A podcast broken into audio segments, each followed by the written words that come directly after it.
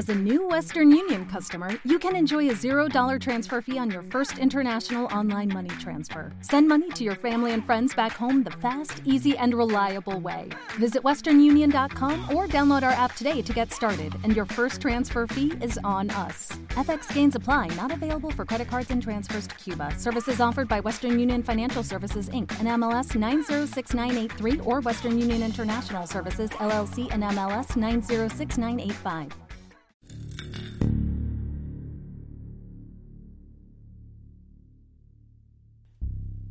Es cierto. Siempre he sido nervioso. Muy nervioso. Terriblemente nervioso. Pero ¿por qué afirman ustedes que estoy loco? La enfermedad había agudizado mis sentidos, en vez de destruirlos o embotarlos. Y mi oído era el más agudo de todos. Oía todo lo que puede oírse en la tierra y en el cielo. Muchas cosas oí en el infierno. ¿Cómo puedo estar loco entonces?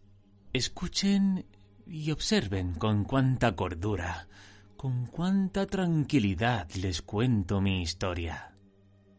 Me es imposible decir cómo aquella idea entró en la cabeza por primera vez, pero una vez concebida, me acosó noche y día. Yo no perseguía sin ningún propósito, ni tampoco estaba colérico. Quería mucho al viejo. Jamás me había hecho nada malo. Jamás me insultó. Su dinero no me interesaba. Me parece que fue su ojo. Sí, eso fue. Tenía un ojo semejante al de un buitre. Un ojo celeste y velado por una tela.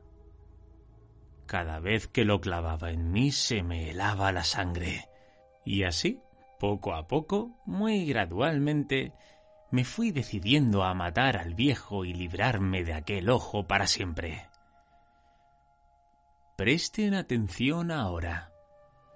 Ustedes me toman por loco, pero los locos no saben nada. En cambio, si hubieran podido verme, si hubieran podido ver con qué habilidad procedí, con qué cuidado, con qué previsión, con qué disimulo me puse a la obra. Jamás fui más amable con el viejo que la semana antes de matarlo. Todas las noches, hacia las doce, hacía yo girar el picaporte de su puerta y la abría. Oh, tan suavemente. Y entonces, cuando la abertura era lo bastante grande para pasar la cabeza, levantaba una linterna sorda, cerrada, completamente cerrada, de manera que no se viera ninguna luz, y tras ella pasaba la cabeza. Ah, ustedes se hubieran reído al ver cuán astutamente pasaba la cabeza. La movía lentamente, muy, muy lentamente a fin de no perturbar el sueño del viejo. Me llevaba una hora entera introducir completamente la cabeza por la abertura de la puerta, hasta verlo tendido en su cama. ¿Eh? ¿Es que un loco hubiera sido tan prudente como yo? Y entonces, cuando tenía la cabeza completamente dentro del cuarto, abría la linterna cautelosamente. Ah, tan cautelosamente. Sí, cautelosamente iba abriendo la linterna, pues crujían las bisagras. La iba abriendo lo suficiente para que un solo rayo de luz cayera sobre el ojo del buitre. Y esto lo hice durante siete largas noches, cada noche, a las doce. Pero siempre encontré el ojo cerrado. Y por eso me era imposible cumplir mi obra, porque no era el viejo quien me irritaba, sino el mal de ojo. Y por la mañana, apenas iniciado el día, entraba sin miedo en su habitación y le hablaba resueltamente, llamándolo por su nombre con voz cordial y preguntándole cómo había pasado la noche. Ya ven ustedes que tendría que haber sido un viejo muy astuto para sospechar que todas las noches, justamente a las doce, iba yo a mirarlo mientras dormía. Al llegar la octava noche, procedí con mayor cautela que de costumbre al abrir la puerta. El minutero de un reloj se mueve con más rapidez de lo que se movía mi mano. Jamás antes de aquella noche había sentido el alcance de mis facultades, de, de, de mi sagacidad. Apenas lograba contener mi impresión de triunfo. Pensar que estaba ahí, abriendo poco a poco la puerta, y que él ni siquiera soñaba con mis secretas intenciones o pensamientos. Me reí entre dientes ante esta idea, y quizá me oyó, porque lo sentí moverse repentinamente en la cama como si se sobresaltara.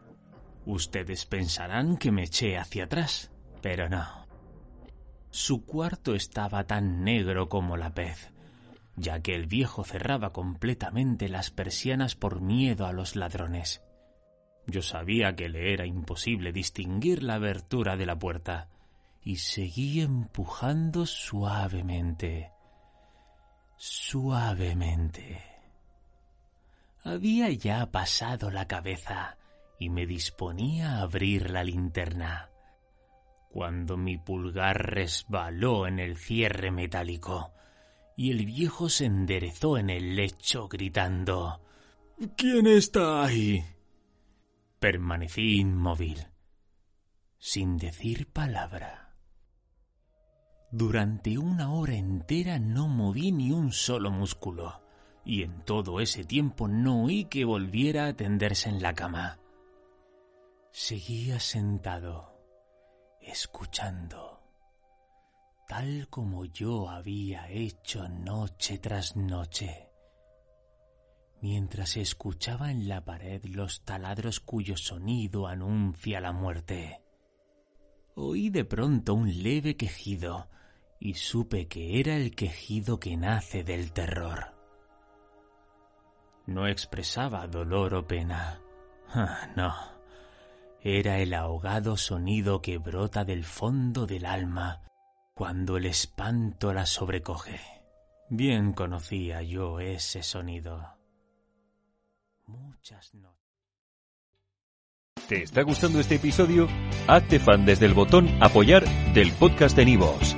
Elige tu aportación y podrás escuchar este y el resto de sus episodios extra. Además, ayudarás a su productor a seguir creando contenido con la misma pasión y dedicación.